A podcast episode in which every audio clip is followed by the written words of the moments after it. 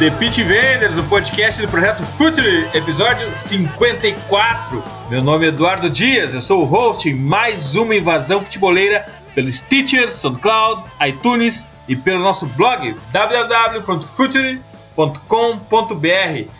Graças aos Invaders pelos mais de mil plays semanais. Desde o episódio 1 nós sabíamos que uma abordagem que fugisse do futebol polêmica e do futebol humor teria algum retorno. E uma característica muito legal desses mais de mil plays semanais é que os futeboleiros ouvem grande parte do nosso acervo, não se restringe ao episódio da semana. Dali, Vini, quando se fala em conceito, ideias, projetos, tudo fica menos datado, né? Exatamente, é uma característica, né? Acabou se tornando uma característica do no, dos nossos podcasts isso, né? É, é ter um tema e ele não necessariamente ser datado. Lógico que muitas vezes, e, e principalmente nos podcasts passados, a, a gente falava sobre coisas que estavam acontecendo, mas eram coisas que aconteciam num, num, uh, não, não num espaço curto, né? Eram, eram por exemplo, um campeonato, uma janela, um jeito de jogar que estava em evidência.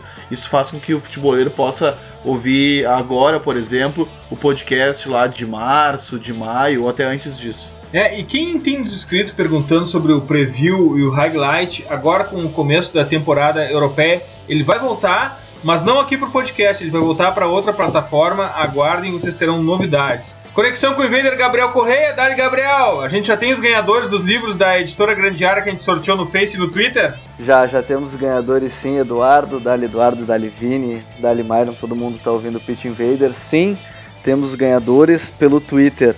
É a arroba Fantástica, que é Gabriela o nome dela, ela que ganhou e era aniversário dela, inclusive depois que, que legal que é uma mulher, que legal que, tem um, que foi de aniversário. Ela disse que ganhou até de presente, enquanto a gente mandava a, a mensagem para conseguir o endereço, para Engranjar enviar. E no Facebook, o Tadeu Aguiar, que também ouve sempre, diz que está sempre divulgando o trabalho e tudo mais, foi quem ganhou. O pessoal que não conseguiu ganhar o 11 Cidades, fiquem atentos, porque nos próximos dias tem surpresas por aí. Tem surpresa, tem mais livro da editora Grande Área. Muito obrigado a todos os inveiros, todos os futeboleiros que participaram. Pra gente foi um prazerzão, porque uh, a adesão a esse sorteio, esse, essa promoção foi muito legal. Mais um invader com a gente aqui, cara da casa já, Myron Rodrigues. Dali, Myron. Dali Dinho, Dali Gabriel, Dali Vini. Vamos, vamos pra cima deles, vamos falar de futebol. Agradecer a todo mundo que tá ouvindo a gente. Quase mil plays por semana e seguem com a gente que a gente só tende a crescer e melhorar o podcast cada vez mais. Vamos lá, Invaders, vamos atacar em bloco, vamos entender o jogo de posição.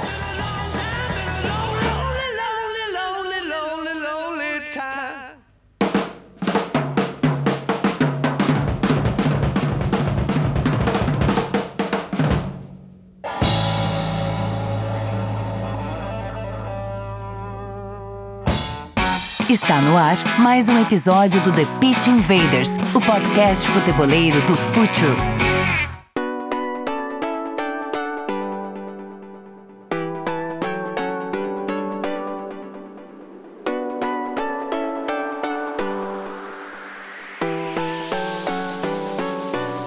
Bem, um dos conceitos mais hypados atualmente no futebol é o do jogo de posição. Só que, antes de tudo, eu preciso que se diga que não é exatamente um modelo de jogo novo, né, Maron?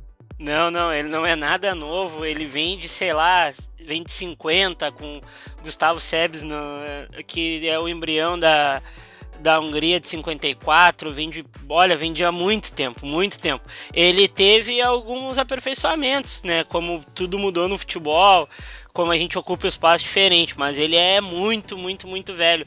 Ele tem ali, ele tem no Honved a sua, a sua primeira amostra de, de futebol, que é a que é o, o grande jogo da, da Hungria contra a Inglaterra, que é o primeiro jogo que a Inglaterra perde em casa e logo após também e, e tem a Hungria de 54 que perde para a Alemanha, mas aí o futebol, o jogo de posição ele dá uma congelada para ele ser mais físico e mais direto, para depois em 74 ter aquela revolução do do, da Holanda do, do Rinos Mitchells. Aí daí pra frente ele começa a, a, ganhar o mundo de fato, assim.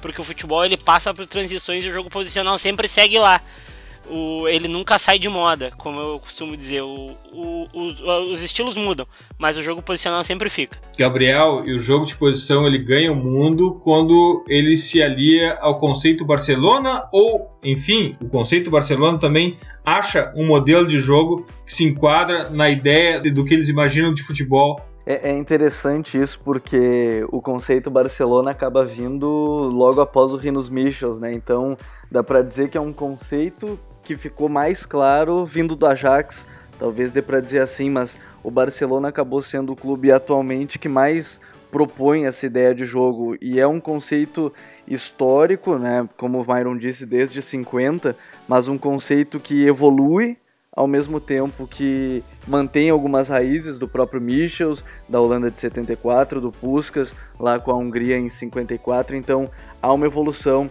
e o Barcelona, ao que parece dentro de todo esse contexto, é, por sua torcida querer que a equipe faça um espetáculo, porque o jogo de posição acaba sendo esteticamente muito bonito, além de ser muito difícil, principalmente muito difícil, mas ele acaba sendo esteticamente bonito. Então, ele é uma evolução, é, ele é um conceito, a, acima de tudo, um conceito, porque é um, um, estilo muito difícil de se colocar em prática. Então, o Barcelona ele pega o conceito do jogo de posição, o jogo posicional lá de 1950, traz para a atualidade, teve seu auge com o Pep Guardiola e aí agora até caiu em desuso. Depois a gente pode falar um pouco mais. É, diminuiu muito no Barcelona isso mas é um conceito histórico dentro do clube, um conceito que o espetáculo vence também no futebol. Vini, outra coisa, vamos, a gente vai uh, desconstruir esse jogo de posição, a gente vai falar item por item dele, como é que ele começa a construir o cenário desde lá de trás, mas assim, numa situação mais genérica, é importante a gente dizer que não existe só um jogo de posição, né? Não é um modelo fechado.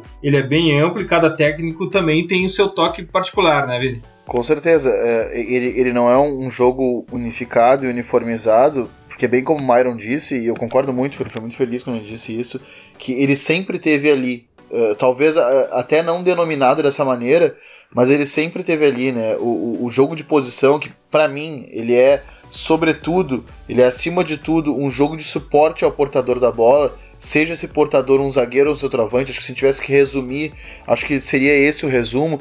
Ele, ele vem, ele passa por uma transformação e tem diferentes maneiras de, de, de, de uh, fazer o jogo de posição, o jogo posicional, uh, como queira. Tem desde um jeito mais direto a um jeito mais uh, passivo e paciente e, e muito do que muda para mim, e, e, essa é uma opinião que, que eu tenho, é que eu acho que a gente não, não dá para falar de jogo de posição sem falar de, de contrapressão, de game pressing, porque é, é, é tão importante para executar o, o, jogo de posição, que é um jogo que é necessário ter a bola, é necessário saber o que fazer sem essa bola. Né? É, então, é, costuma ser uma característica uh, uh, comum das equipes que praticam o, o, jogo posicional. Daí, quando eu digo jogo posicional, não é só o jogo de posição em uma fase do campo, né, na saída de bola, ou só no, no terço final. Não. É o jogo inteiro de posição. Equipes que praticam esse jogo de posição têm como característica uma contrapressão forte, mas feitas de várias maneiras. Né? Tem equipes que fazem, por exemplo, essa contrapressão com uma pressão absurda e avassaladora no portador da bola. Tem equipes que fazem encaixes individuais, também com muita força, bloqueando todas as opções de passe do portador da bola. Tem equipes que bloqueiam a, a linha de passe, né? Bloqueiam o, o, o rastreiam o passe do portador da bola. Então eu, eu acho que a maneira de fazer o game pressing diz muito sobre a, a maneira com que o time vai fazer esse jogo posicional. Myron, vamos sair jogando, vamos começar lá de trás, vamos construir esse cenário através de um jogo de posição e vamos usar uma saída lavolpiana que foi muito utilizada principalmente por Pep Guardiola no Barça Pep. Como é que a gente marca? A bola está na linha do tiro de meta, como é que deve se portar os centrais e os laterais para começar esse jogo de posição? Uh, o, o, o, volante, o, o, volante de saída que faz a primeira função, ele recua, fica entre os centrais. Os, os centrais abrem muito. Aí os laterais espetam. Aí tu aí, é, porque tu vai precisar armar dois triângulos, um em cada lado, com o volante sendo, sendo a, a peça-chave dos triângulos das duas pontas. Aí dali tu sai com o jogo por dentro, para tu gerar superioridade numérica e amplitude já na saída. E o jogo e aí tu vai, aí tu vai progredindo. vai progredindo. Toca a bola, um avança e outro ocupa por dentro. E assim vai indo, em triângulos. A gente, a gente vai. A gente, a gente pode até usar o Barcelona do Guardiola muito como exemplo, mas se a gente quiser pegar o embrião disso mesmo, que é quem na minha opinião, inventou a saída de três. Foi ali que a gente, nossa, foi o Lavolpe em 2010 com o México. E o que é pior, a gente não, naquela época, em 2010, isso já se vão sete anos, a gente não sabia como marcar isso. Aí os times, o México vinha tocando bola, tocando bola. Mas como agora as pessoas já sabem, aí a saída de três muda muito. De vez em quando o volante, que é o que o central que vai vai fazer a saída de bola, ele vai para frente e o meia e o meia armador lá da faixa lá da faixa uh, do terço final do meio campo vem para trás. O, o, quem fez muito isso foi o São Paulo nessa temporada com o Nazi no Campeonato Espanhol e fez com o Valdívia também na seleção do Chile. Uh, são uh, como o Vini mesmo falou, são variações pequenas na saída de três do jogo de posição. São porque o jogo de posição ele não se dá só de um jeito, são variações. Ele é um, é, ele não é um jogo, como eu costumo dizer, ele não é um jogo bonito, ele é um jogo solidário. Tu tem que ter entendimento de jogo para fazer isso, sabe? É, é, é, aí tu começa a sair com, com o jogo de posição com saída de três. Aí tem a segunda parte já, que aí a gente já pode sair dissecando também. Gabriel, a partir daí a gente precisa de um time próximo, a gente precisa de um time que ande em blocos de 30, 35 metros e que tenha amplitude, né? Isso é fundamental, amplitude é fundamental. É, e eu acho que para pegar esse destaque do que o Myron falou, da saída de bola, é, eu lembro quando fiz dois dias de curso sobre essa ideia de futebol do Barcelona, onde o professor, que era o coordenador do curso em São Paulo, e aí ele veio a Porto Alegre, ele falou um, um detalhe muito interessante, que aí é não é exclusivo do Barcelona, mas me, me parece muito próximo de, de uma ideia do clube, que é dos centrais ainda, a ideia do, do passe do passe ser lento entre os zagueiros para atrair o time adversário. E aí conseguir chegar no meio de campo, que é onde a gente está falando agora. Chegando no meio de campo, os jogadores precisam estar próximos, fazendo losangos, é, ou losanglos, como alguns técnicos gostam de dizer, mas os losangos pelo meio. Claro que é, pela amplitude, a gente precisa muito é, dos laterais e dos pontas é, dos wingers, ou enfim, a nomenclatura que, que preferirem utilizar. Os jogadores pelos lados do campo, eles têm que permanecer naquela posição. E isso me lembra muito uma entrevista também do Henry, falando que foi substituído uma vez porque saiu da ponta para ir para outro lado para ajudar no passe, mas não. O jogador precisa dar essa amplitude para abrir o time adversário e aí os jogadores fazendo esses losangos aproveitarem o que? A entrelinha. Então o meio de campo acaba sendo é, não a peça mais fundamental desse, desse jogo de posição, mas enfim, é, é uma situação muito interessante ver que a amplitude ela é muito necessária para abrir o time adversário, tendo em vista que o jogo de posição ele é um jogo lento, de progressão é, devagar, é, é, uma progressão muito calma, né? Não precisa sair atacando e muitas vezes em velocidade, em transições ofensivas muito rápidas. É, é um time às vezes que vai priorizar a posse da bola como foi a Espanha em 2010. Então a amplitude é muito importante para abrir essas defesas adversárias enquanto a gente estiver no meio de campo e aí a gente chega no, terço final do campo. É muito importante essa tua lembrança, Gabriel, uh, principalmente do, do, do, exemplo do Henry, porque uh, o Henry mencionava nesse vídeo que já virou época, onde ele explica o, o Barça Pep uh, para os ingleses, porque assim uh, o nome jogo de posição ele vem exatamente, exatamente disso. Fica na tua posição que a bola vai chegar até ti. Fica com essa amplitude, porque essa amplitude vai dificultar a defesa do adversário e a bola vai chegar em ti. Não vem até aqui, a bola vai chegar em ti, fica aí que ela vai chegar. Não, só um detalhe, eu lembro também que Sempre se fala aqui no Brasil que tem que tocar pro jogador mais próximo, mas um dos conceitos do jogo de posição é toca para quem estiver mais longe, para tu conseguir progredir mais metros. Claro que tu não vai tocar pro mais difícil, mas tu vai tocar pro mais longe para conseguir progredir esses metros. Então acho que isso é muito importante também se destacar. Não precisa ser pro mais próximo, tem que ser um passe de segurança, mas não, não necessariamente pro mais próximo, e sim para quem estiver melhor colocado. É, para ilustrar melhor isso, tu traz, tu atrai o adversário para um lado e tu busca o no outro lado o, o jogador fora da pressão. É nisso que tu vai uh, limpar o jogo. Tu tira a bola da pressão. Vai lá, o Myron, tem alguma coisa para dizer sobre isso? Não, era isso mesmo que tu ia dizer, que a, é a questão que o Guardiola, ele, as pessoas falam que o Guardiola, ele inventa muito, mas ele é muito simples, ele dizia assim, ó, a gente ataca por um lado, a gente atrai todo mundo para um lado e toca para o outro. É só a gente ver os gols do Barcelona daquela época, atraía todo mundo para a esquerda e a bola chegava num, do, num, dos interiores e virava, chegava o Daniel Alves sozinho no fundo, com 30, 40 metros para ele pensar o que ele quisesse, sabe? É, é simples, mas ele é, é complexo isso, é uma... É, eu, é, eu acho que esse conceito de jogar por um lado e atrair, atrair por um lado e jogar do outro, eu acho que é a grande é a grande questão da amplitude, assim, que pouca gente pegou isso no Brasil, na verdade. É, o conceito é simples, mas a execução é muito sofisticada, né, Myron? Ela não é uma execução que chegou hoje no, no clube e já começa a fazer amanhã. Então, assim, ó, é, é, um, é, um, é, um, é bem mais difícil e sofisticado esse jogo de posição. Ele não, ele não faz de um dia para o outro. Outra questão que, que as pessoas falam muito, o passe próximo, na verdade, o passe é uma conexão entre dois jogadores. Então, ele não é mérito só de quem passa, ele é mérito também do jogador que tem a habilidade de se posicionar para receber o passe. E tu dando a possibilidade de atrás da linha de marcação que o portador está de frente para a bola, tu abrir esse passe, tu quebra essa linha, é um ponto importantíssimo para esse jogo de posição também, além da amplitude. Fazer esses triângulos, fazer esses rondos atrás da linha do, de marcação. E aí a gente avança pro ataque, pro último terço, Vini. E, e eu, eu acho importante, Eduardo, que eu, eu vi o Myron e o, e o Gabriel falando em amplitude, de fato, é, é fundamental mesmo, mas a, uh, uh, amplitude que é a largura, né? Tão importante quanto falar da largura, para mim, é, quando se fala em jogo de posição, é falar do comprimento, que é a profundidade, né? Porque uh, com a largura tu distancia o adversário e com a profundidade tu, tu distancia ele mais ainda, tu alarga ele mais ainda e consegue criar esses espaços internos, né, entre as linhas dele, dentro do bloco defensivo dele, para conseguir penetração.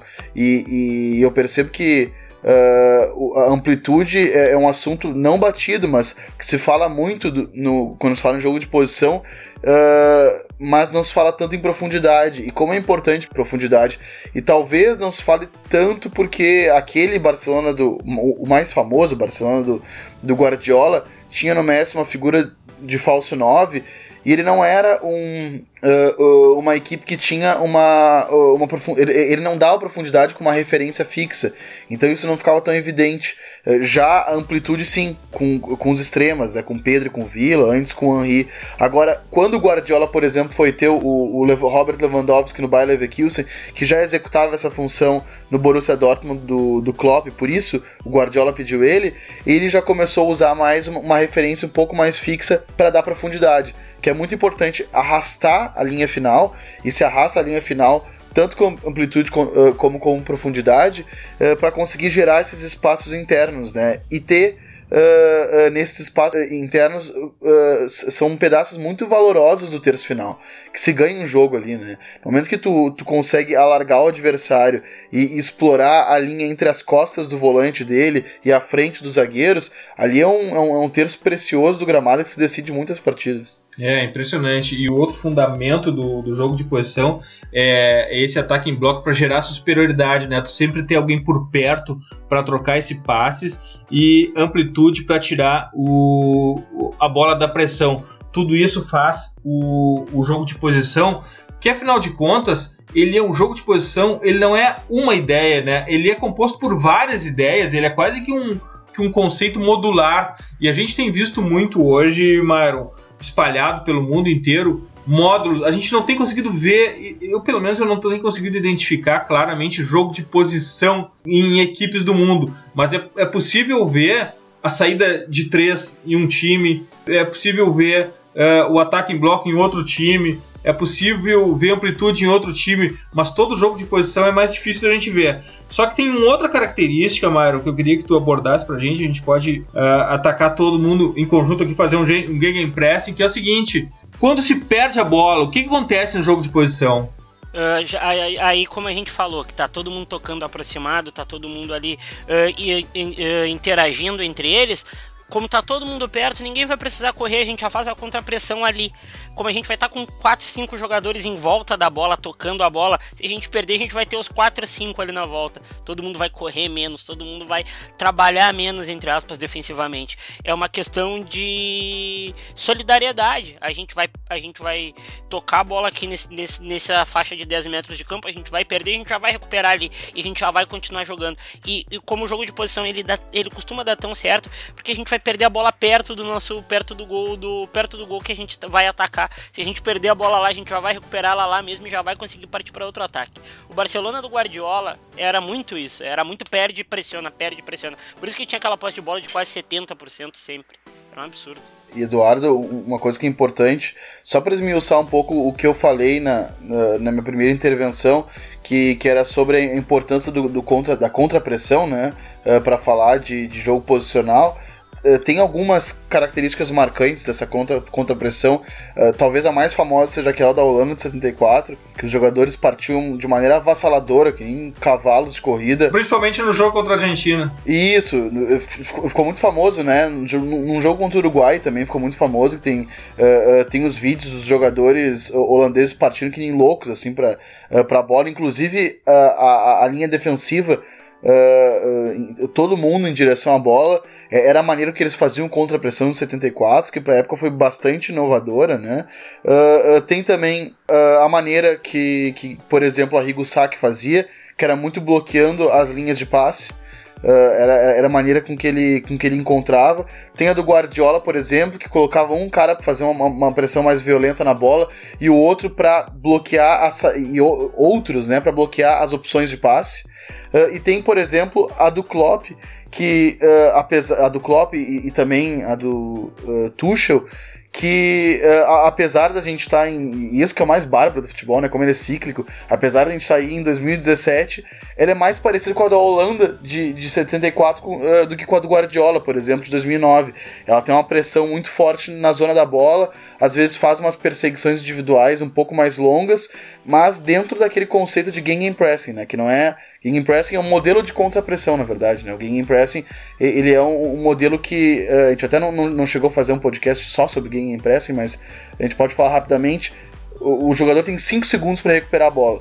Uh, e nesses 5 segundos ele inclusive está autorizado a, a, a sair do seu posicionamento original e dessa função, se o Schmelzer, que é o lateral esquerdo do, do Dortmund, tiver aqui para a direita, ele está autorizado no momento que uh, ele, ele, ele tem que tentar roubar a bola naqueles 5 segundos, e se não roubou a bola naqueles 5 segundos, volta para o seu posicionamento original e se reorganiza da maneira, maneira que o treinador uh, fez a, a, previsão, enfim. É nisso que o Tuchel aposta, aposta no laboratório do 3-1-2-4 dele. Exatamente, uh, que é colocar muita gente na linha ofensiva, que é onde ele espera, no mundo ideal dele, que ele vá perder a bola. Né? Ele, ele, como ele é um time que ataca muito, ele espera que ele vai, vá perder a bola na, na, zona ofensiva. E por isso ele quer, por exemplo, ter uma linha de quatro jogadores na frente para poder fazer esse bloqueio de maneira rápida e avassaladora e manter a maneira e, e se manter atacando, porque ele é um cara, como ele mesmo já disse, ele, ele vê o futebol do futuro o, o para ele, o, os bons times do futuro são times que vão atacar sem parar. A pirâmide vai se inverter de novo. É verdade.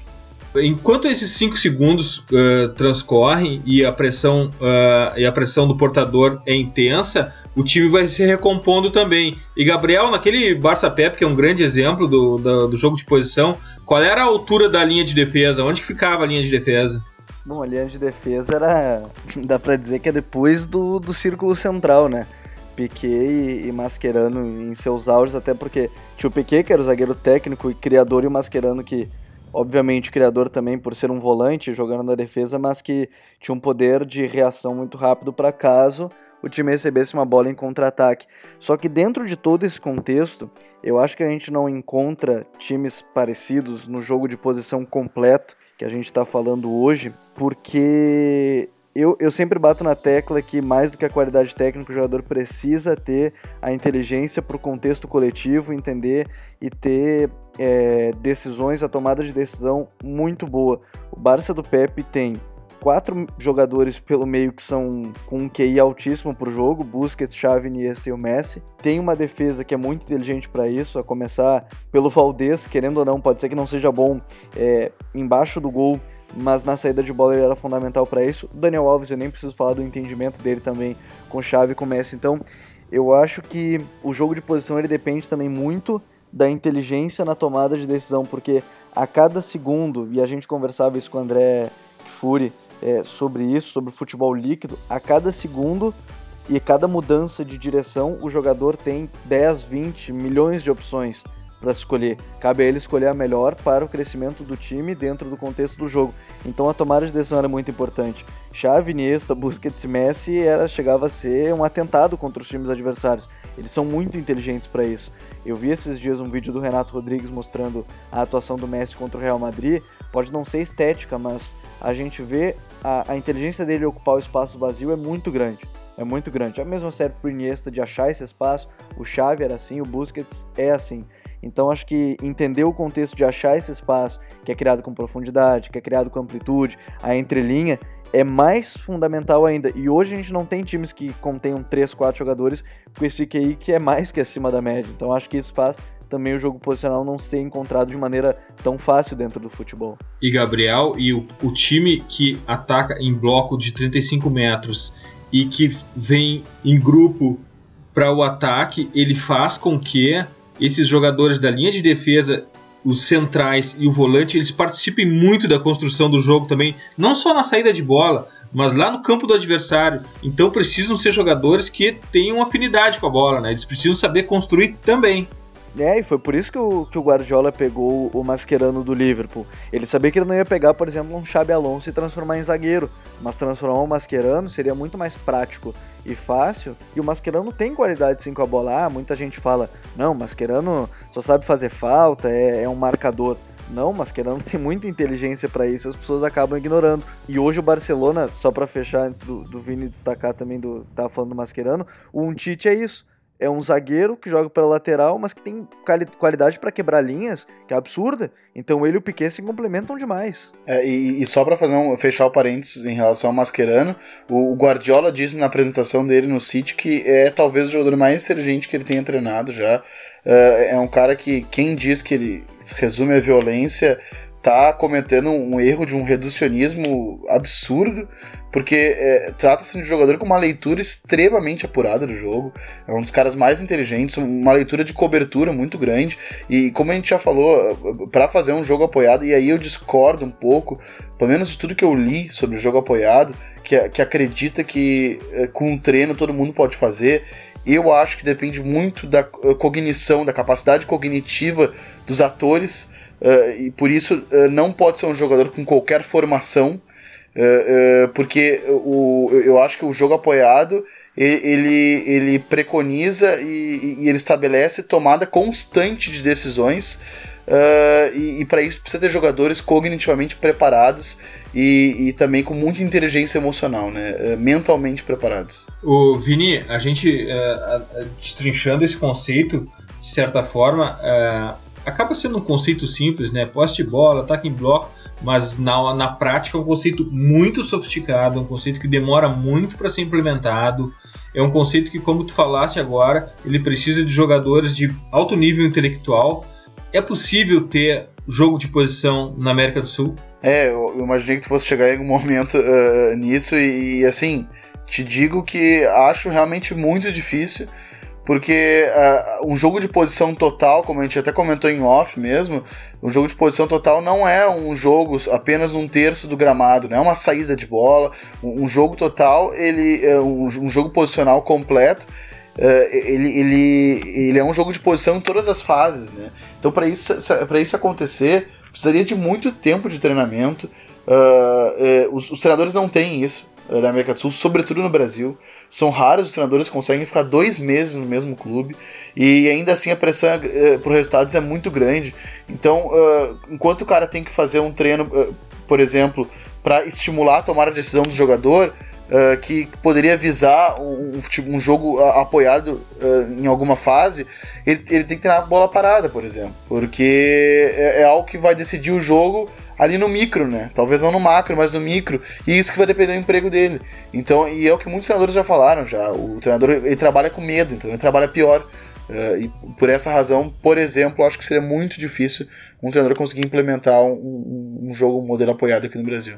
Gabriel, América do Sul, uh, em geral, o Brasil da mesma forma, por estar inserido nesse contexto, ele depende muito do, não só não é que dependa, mas ele prefere uh, esperar o salvador da pátria, né? Prefere o cara que vai chegar no aeroporto, vai desembarcar, vai entrar no time vai sair goleando todo mundo. Isso é exatamente a antítese do jogo apoiado e do jogo de posição, né? Isso também não é só dentro de campo, como o Vini falou, mas a cultura de arquibancada, a cultura da torcida, ela não espera por isso, né? Ela não busca um jogo uh, mais sofisticado, um jogo que tu precisa ter um pensamento sistêmico de que tu vai investir nisso, tu vai pensar nisso e tu vai criar e trabalhar para que esse jogo apareça dentro de 6, 8, 10 meses, um ano, um ano e meio. É muito diferente do nosso contexto, né, Gabriel? É, na verdade, o que acontece é que essas conversas que a gente tem hoje, elas acontecem sempre que o time vai, demite o treinador e aí o torcedor, que geralmente acaba pensando mais no resultado, fala: é, porque no Brasil não tem projeto, o Brasil é, não tem como dar certo, dirigentes assim. Mas na primeira sequência de derrotas do seu time, de um novo treinador, vaias e, e por aí vai. São vaias, são reclamações. A gente pode pegar um exemplo aqui do, do Rio Grande do Sul, já que a gente é desde nossa invasão desde Porto Alegre, né? É, o Inter tem uma situação de que joga melhor fora de casa por ser um time que contra-ataca melhor do que tem um jogo é, propositivo melhor. O Grêmio, por muito tempo, teve essa questão da torcida, mudança de técnicos, e aí veio depois um projeto, veio que começou até mesmo com o Filipão, passou pelo Roger, chegou no, no Renato, e hoje está dando certo. A gente via nuances do ataque posicional com, com o Grêmio contra o Atlético Mineiro, por exemplo. A gente já viu isso no, no Campeonato Brasileiro do ano passado, do ano retrasado. Então, o torcedor, imprensa, enfim, muita gente acaba sendo o problema nesse meio. Por exemplo, na primeira sequência de derrotas vão se criticar. E aí acaba sendo esse, esse o grande problema. Myron, também a gente não pode achar que tudo é o caos, né? De alguma maneira, se o jogo de posição de forma conceitual não entra na América do Sul por todas as características que a gente falou agora, é, módulos dele a gente já consegue observar nos times brasileiros, né? Sim, sim. Uh, saída de bola, saída de três que a gente uh, falou no início do podcast, quem fazia muito era o Santos com o Renato, que na minha opinião uh, ninguém tem a circulação de bola que o Renato tem no Brasil. Renato tem 36 anos, me corrijam se eu estiver errado, e é um cara que tem muita leitura e entendimento de jogo. Ele consegue fazer a saída de bola muito legal. Ele fazia isso muito com o Dorival Júnior. E outra coisa que muita gente falou de falou lá de, do Guardiola e fazendo saídas de 13 saídas de bola maravilhosas, o Dorival fazia muito com o Zeca vindo por dentro de pé trocado, o, o Vitor Ferraz também. Verdade. Saídas verdade, de, o, verdade. Nem tudo tá perdido assim. Aí na questão do ataque, quem faz muito ataque posicional é o Grêmio, cara. Com um pivô um pouco mais fixo, mas que dialoga muito com quem vem de trás, com o Barrios. Aí tu tem Luan por dentro, tu tem o Ramiro, que é um cara muito inteligente. O Ramiro tem entendimento de jogos, hum, olha, impressionante. Uh, e tem o Pedro Rocha do outro lado, tu faz um ataque posicional muito legal. Aí tem o Michel se desprendendo por dentro eu acho que as coisas no Brasil elas acontecem uh, elas acontecem a passos lentos, mas é muito melhor do que a gente via há 10 anos atrás no futebol no futebol jogado aqui. O Corinthians, Concordo quem, contigo. O Corinthians que jogou contra o Palmeiras. Corinthians com laterais por dentro. É, é, o Corinthians hoje fez muito lateral por dentro. O Arana, por exemplo, foi, foi lateral por dentro, cavou o pênalti do, o pênalti do, do, primeiro gol numa jogada que o Romero, o Romero atraiu todo mundo e o Arana rompeu linha e cavou, e cavou o pênalti de novo, aí depois de novo o Romero abriu, atraiu todo mundo, deu uma bola por dentro. O Arana veio como um foguete por dentro, pegando aquela zaga do Palmeiras que marca individual e, na minha opinião, muito mal, porque tu não tem referência de, de linha defensiva.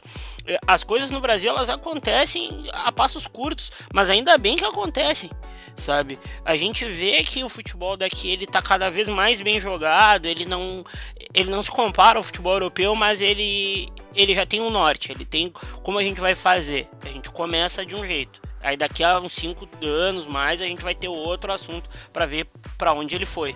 Mas eu acho que o começo é agora. O, o Myron falou de, de, jogo de posição do Grêmio, principalmente, e, e para mim, hoje é o maior exemplo de jogo de posição no terço final, principalmente dessa exploração da entrelinha, né? Uh, e, e por que isso? O Grêmio é um time que tem um modelo de jogo consolidado desde 2015, quando chegou o, o Roger Machado, uh, uh, talvez aí com algumas alterações significativas, e eu acho que, por exemplo, aquela que eu comentei da, da, da diferença do, do, do, Barcelona, do, do, do Guardiola pro, pro Bayern, do Guardiola, da referência de profundidade, acho que o, o do Renato ele tem a referência de profundidade no, bar, do, no Barrios, ele tem essa figura que talvez ele não tivesse no do Roger, que, que ele tinha uma referência de profundidade mais móvel, mas enfim, é um time que explora muito o entrelinhamento. Uh, e, e, ele consegue fazer isso, uh, fazer esse jogo posicional no último terço, porque tem repetição. E, e, é e sobretudo, uh, pela complexidade desse formato, ele exige repetição. E eu acho que, assim, eu não sei se vocês concordam comigo, hein, Gabriel, que o, o, a, um, um, módulo desse jogo de posição que a gente tem mais notado nesse campeonato brasileiro é a pressão no portador já se começa, começa até nos times que não, que não são protagonistas, são os reativos, eles também têm usado isso. Então, a pressão no portador é que mais é o módulo do jogo de posição que mais tem se repetido no Campeonato Brasileiro. Não, não acha isso também? É, até porque eu acho que nossa cultura ainda não permite o zagueiro criador, né? Ainda não, não tá implícito isso nos nossos defensores. Não, não se vê muitos times que criam de trás. O próprio Corinthians, que tem uma defesa sólida, um, um time muito organizado, ainda falta, como o Renato Rodrigues falou no nosso último podcast, a criação de trás. Então acho que a maneira mais fácil que, que se acha de chegar próximo do gol é o quê? Roubando lá em cima. E aí eu acho que a pressão no portador ela acaba se tornando cada vez mais. É, praticada aqui no Brasil justamente por isso, porque a gente ainda não tem zagueiros com, com qualidade criadora, ou pelo menos não se vê muitos zagueiros rompedores de linha. Vini, e o futuro do jogo de posição na Europa, tu acha que essa próxima temporada vai contaminar? Poxa, a gente fez um podcast inteiro sobre Sarri aqui também, né? Importante a gente Sim. falar isso. Não é a primeira vez que a gente toca nesse assunto. Tu acha que esse jogo de posição vai contaminar mais gente? Eu acho que o jogo de posição ele, ele, ele vai ficar cada vez mais agudo no último terço. Acho que, acho que essa é uma tendência. Cada vez mais aquele jogo de posição de pêndulo, né? Que o pessoal chama, que é um jogo que vai indo em U, né? Uh, uh, saindo da defesa, indo para o ataque, atraindo o, até com certa paciência o adversário para um lado do campo. E assim que ele tiver uh, na, naquele lado do campo, não esperar nem se aproximar progressivamente. E às vezes até de maneira direta, de até romper o jogo de posição uh, pro ataque. Acho que, que é o que o Tuchel fez nos melhores momentos dele de, de Borussia Dortmund, que é o que o Klopp muitas vezes tenta fazer no, no, no seu Liverpool, e que até o Guardiola mesmo, que é, é, é um cara que a gente viu fazendo isso uh, nesse Manchester City, o Guardiola teve que se adaptar, possivelmente a gente vai ver isso mais no próximo livro dele, A Grande Área, porque ele, ele teve que se adaptar à realidade da Premier League, né? Ele, ele, ele, ele é muito menos teimoso do que se diz que ele é. E então acho que a gente vai ver nessa próxima temporada europeia que vai vir, que eu estou muito ansioso para que comece um jogo, um jogo mais direto, mais agudo, com jogadores de, de, de ponta muito potentes, muito resistentes. A gente estava vendo isso no, no, Manchester City, o Manchester City do, do Guardiola, uh, ele, ele vai contar aí com Sané, uh, com Gabriel Jesus, com Kunagüero, com Sterling, ou seja, são jogadores muito agudos e de muita agressividade no último terço. Acho que a palavra é essa. A gente vai ter um jogo de posição cada vez mais agressivo. Myron, a gente falou aqui de, dos times hypados do Borussia Dortmund, do Tuchel, a gente falou do Barça Pep, mas agora a gente falou também do, do Napoli, do Sarri, que foi um podcast inteiro sobre ele. E como esse aqui é um podcast de underdogs, quais os outros underdogs que usam o jogo de posição na Europa? Uh, bah, eu, eu, vou falar do meu do time assim que eu tô com o olho brilhando assim para essa temporada, que é o Betis do Kik Setien, assim, que ele é um todo mundo sabe do, do que, que você tinha do, do Las Palmas, que era um cara que usava o jogo associativo, jogo de posição, ele muito forte, assim. E ele vai. E ele tá contando com um elenco muito. Ele, ele tá contando com um elenco muito bom e que tá se reforçando bem, assim. Ah, já, tem, já tem o Drumice, já tem ali o. Perdeu o Petros, é verdade. Tem o Dani Sebadios que parece que fica para essa temporada ficar mais um pouco. É, é, é, é e se manter o. Um, não, não vai manter o centroavante, o, o Rubem Castro. Mas é um time que vai. Uh, é um time que vai jogar com a bola, ele vai, ele vai ficar tocando bola. É, também tem o o Gabriel pode me corrigir. Tem o Berrizo no Sevilha também. Tem o, Ram, tem o, o Unzué no, no Celta de Vigo para fechar o Campeonato Espanhol. Tem, tem isso, assim. E na Itália tem o Milan, que é, eu acho que é o, é o grande projeto assim da Itália pra gente prestar atenção, porque o Montella também usa jogo associativo, só com uma diferença, com a profundidade nos pontas, uh, dando muito drible. Ele usava Susso e, e Deulofeu, agora ele vai usar Susso e Salianoglu. É, acho que ali muda, muda a coisa. E, e, e na Inglaterra, só para complementar, a gente tem o Everton do, do Ronald Koeman fazendo um jogo posicional uh, uh, bastante claro a gente deve ter o Swansea do, do Paul Clement também, só para falar de, de, de, underdogs também. E também tem, tem o Southampton uh, agora do Maurício Pellegrino, que uh, talvez também vá fazer um jogo assim, é do histórico recente desse clube. Né? Eu quero saber de vocês como é que a gente ganha do. qual é o antídoto para derrubar um jogo de posição, como que o jogo de posição se sente mais confortável, como que se agride um time com um jogo de posição, Mário? Ah, eu acho que a gente tem que ter duas coisas. A gente tem que ter o senso de concentração muito alto, porque é um time, são times que vão rodar a bola e eles vão te agredir de um jeito que tu não. Quando tu não vai esperar, tu tem que ter um senso de concentração muito, muito forte. E tu também tem que ter as linhas muito próximas. As linhas tem que estar muito próximas porque. Agora. A gente bateu muito na questão da entrelinha, por isso a gente tem que ter a linha muito próxima ali. E se a gente tiver um, aquele o primeiro volante, como a gente costuma dizer, ele tem que ser ele tem que ser muito inteligente na hora de fazer a compensação. Porque por, é, é, por mais que a marcação tenha que ser zonal ou individual, ele tem que estar tá ligado na compensação, para onde ele vai. Ali a linha de quatro defensiva, ele vai ter que estar tá esperto, ele vai ter que cobrir todo mundo. É, é a questão, é a questão mais, uh, eu acho que ser o primeiro volante entre aspas, as pessoas não as pessoas querem acabar com esse termo, mas eu não vou acabar, eu vou continuar usando quando tu é o primeiro volante, tem que ser, tem que ser muito inteligente, tem que ter entendimento de jogo muito bom. Tu pode ser grosso com a bola, mas tem que ser muito inteligente. Eu acho que é por aí que começa. Aí depois tem as outras coisas também, que é tu agredir rápido no contra-ataque, etc. Gabriel também dá para fazer como o Bielsa fazia pelo Atlético Bilbao quando jogava contra o Barça Pepe, né? Fazia o mesmo jogo de posição e mais intenso ainda. É, a intensidade eu acho que é um tanto quanto importante, né? Nessa tentativa de quebrar o jogo de posição, principalmente pegando esse caso do Barça Pep, que era um time com o futebol mais líquido que se viu, é, porque todos os jogadores já conheciam e faziam de uma maneira muito natural essa forma. Mas eu acho que é bom pegar esse exemplo do, do Mourinho e, o que o Di Matteo fizeram contra, contra o Barcelona no Camp Nou, nas, nas duas eliminações do Guardiola na Liga dos Campeões. Linhas muito próximas, como o Myron disse, força física pelo meio de campo para conseguir quebrar entre linha, não deixar passar e, e, também pegando o caso que foi o Bayern de Munique que amassou o Barcelona do, do Tito Villanova, que foi uma dupla de volantes de muita qualidade também. Ou seja, tu pode ter volantes muito inteligentes para quebrar os passes. Eu acho que sempre quebrar as linhas de passe, só que isso é muito difícil. Tem que ter a concentração muito alta. Então, usar o jogo de posição contra o jogo de posição talvez seja a maneira mais difícil, mas pode ser uma das maneiras mais eficazes. Eu, eu já vou dar uma uh, contrapor uh, talvez os dois assim e, e, já acho que principalmente quando a gente joga contra times com um jogo de posição muito bem desenvolvido e que individualmente são muito superiores, uh, eu já não seria tão tão Bielsa, né? Até porque o Bielsa sempre quando enfrentou o Guardiola quase sempre perdeu. Uh, uh, eu usaria. Oh, eu, não, eu, uh, pensando no resultado, fecharia, fecharia as linhas, porque assim, o principal objetivo do, do, do, do, jogo de posição é abrir o entrelinhamento. No momento que tu consegue fazer, por exemplo, o Tite fala muito de fechar o funil, né? Que é o extremo aí pelo lado, o, o, e o lateral acompanhar o zagueiro, tu começa a, a, a formar linhas de cobertura. E talvez tu atrai o, o teu adversário pro. pro para as proximidades, para as cercanias da, da, tua área, mas sabe que com a bola ele não vai chegar. Demais esse papo sobre o jogo de posição.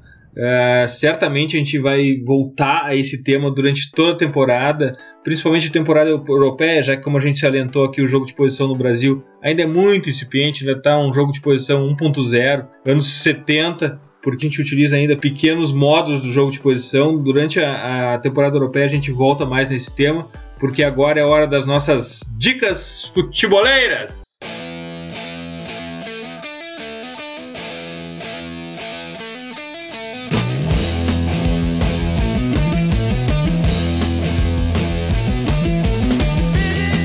A minha antiga futeboleira é um blog chamado Padrão Tático.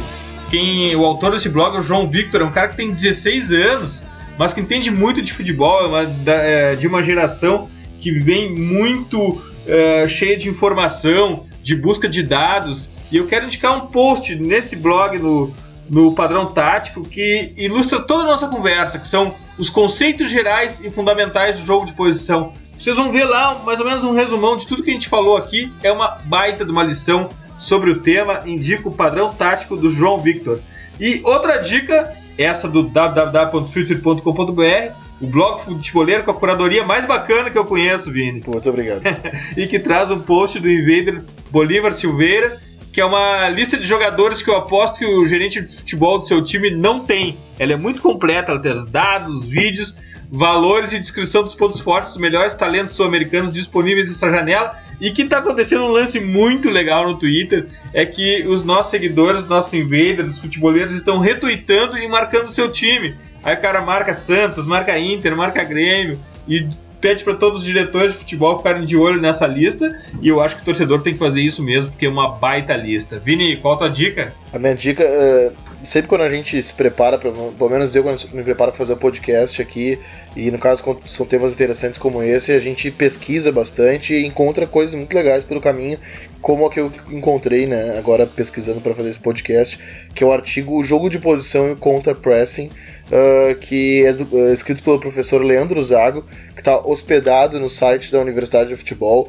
E, e a minha dica da dica é abrir esse PDF e lá na última página, ler ele, e lá na última página depois, nas referências que vão te levar para diversas análises de altíssimo grau de profundidade. Uh, também vou dar uma dica do nosso blog, que, que é um texto que eu acabei fazendo hoje sobre a, toda, na verdade é um balanço, né, um texto uh, de curiosidades, um balanço de reposições uh, de, de, vendas e reposições do Mônaco no mercado e que por, por vezes a gente até esquece e, e como ele sempre repôs bem e às vezes uh, contratando jogadores uh, a preços acessíveis e revendendo os caras pelo triplo uh, ou por até mais uh, do que o valor que foi comprado, enfim, do que, do que o jogador foi adquirido. é muito interessante ver como esse time, enfim, como ele atua no mercado e, eu também acabo dando, falando sobre os novos jogadores né, que, que, que o Mônaco está tá trazendo agora e é bom de ficar de olho no mercado desse time. Ah, e é muito legal também, Vini, dizer que tem uma galera nos pedindo para fazer um, um pitch específico sobre o mercado. Poxa, vamos aguardar a janela fechar e aí a gente fecha o mercado, Isso. vem para cá e destrincha time por time, mercado por mercado, quem é o melhor, quem é o pior, quais são, quais são as melhores Sim. janelas. E além de tudo isso, no blog a gente tem o, o a atualização direta de tudo que está é, acontecendo, né? É isso, é isso que eu ia dizer. Sempre entrem no blog, porque uh, todos os dias, assim, de segunda a sexta eu garanto, Uh, mas enfim, quase todos os dias eh, eu tô sempre colocando, eu, o Gabriel, enfim, todo mundo que, que alimenta o blog, tá sempre atualizando uh, as transferências. Então, uh, o sujeito lá quer atualizar o seu FIFA, eu gosto, por exemplo, de fazer isso. Só entra lá, os principais clubes têm, têm as transferências. É, e esse podcast, episódio especial de mercado, vai acontecer. Graças, Vini! Obrigado, Eduardo. Valeu, Mário e Gabriel. Abraço, até a próxima. Gabriel, tua dica futeboleira? A minha dica futeboleira também é sobre futebol, o ataque posicional, ou melhor, o jogo posicional. É um post do Caio Gondo, ele é analista tático, ele é criador da página Traduzindo Tatiquês. Ele está no Twitter como arroba Caio Gondo e também escreve no painel tático junto com Léo Miranda, principalmente sobre os times de Curitiba. Ele tem um post muito bacana que é ataque posicional e jogo posicional são situações diferentes. E aí ele explica sobre toda essa diferença, que o ataque posicional é apenas um módulo do jogo posicional, fala sobre o Barça é, do Luiz Henrique, ele pega o exemplo do Barça do Luiz Henrique, que tem a profundidade do Soares, que a gente estava conversando. É, então o Caio Gondo, ele também tem um, um post muito legal que é até onde o Tatiqueza explica o que foi o jogo. E ele, ele fala muito sobre isso, sobre tática, ele explica em cada post, é, ele bota, por exemplo, tem um cada texto se tem algo, por exemplo, nesse do jogo posicional, ah, você não lembra o que é ataque posicional, ele te linka pro texto que explica sobre o ataque posicional, então é muito explicativo. O Caio, ele é um dos grandes analistas táticos que eu tenho visto, assim, no, no futebol e, e tenho visto na imprensa também, principalmente, então vale o destaque para ele, tá lá no Medium, medium.com barra arroba Caio Gondo. Demais, graças Gabriel. Dale Eduardo, Vini, Myron, até a próxima. Myron, tua dica? Cara, eu vou dar uma dica, um texto meu que foi uh, que já tá no ar aí, que fala sobre samba e futebol, assim, que ele é, ele é totalmente fora de campo, que eu não, não tô acostumado a fazer. A gente vai falar de samba e futebol e de como a sociedade e o samba seguem lado a lado, assim, que não tem como separar, né? Samba é o ritmo mais, uh, mais ouvido do Brasil e, e o futebol é a nossa expressão máxima. E eu também vou dar o, como dica um livro da Gazeta dello Sport que saiu, o nome é King Cláudio, que conta sobre aquela temporada maravilhosa do Leicester, que foi campeão com, com Claudio Ranieri. É um baita livro, ele é curtinho assim, ele é bem como diário uh, da equipe. Uh, queria agradecer a vocês aí, que foi um baita podcast e vamos, tamo junto, gurizada. Graças, Myron. Até a próxima. Uh, obrigado aí, foi um prazer, foi um prazer. Valeu, valeu, valeu. Demais! E nunca esqueçam, The Pitch Invaders, o podcast do Projeto Future, está no iTunes, no Stitcher e na SoundCloud. Assine o nosso feed. Sigam também a nossa playlist futebolera, hashtag WeLoveFootball, do Future FC no Spotify. E curtam a melhor galeria de futebol culture do Instagram no perfil Future FC. Prometemos melhorar a nossa participação nos stories do Instagram aos poucos a gente vai ajustar isso. E lembramos também os invasores Apple para nos dar aquela moral no review do iTunes, clicando em algumas estrelas para melhorar nosso rating. Por favor, é muito importante para a gente isso. Clique algumas estrelas, deixe a sua opinião e a gente aumenta o alcance da nossa invasão futebolera iOS ou Android, assine o nosso feed e receba todos os episódios on demand. Invadam também o nosso blog futeboleiro, www.filtro.com.br, o blog com a melhor curadoria futeboleira do Brasil, tenho certeza disso. Abraço e até a próxima invasão de Pitch Invaders!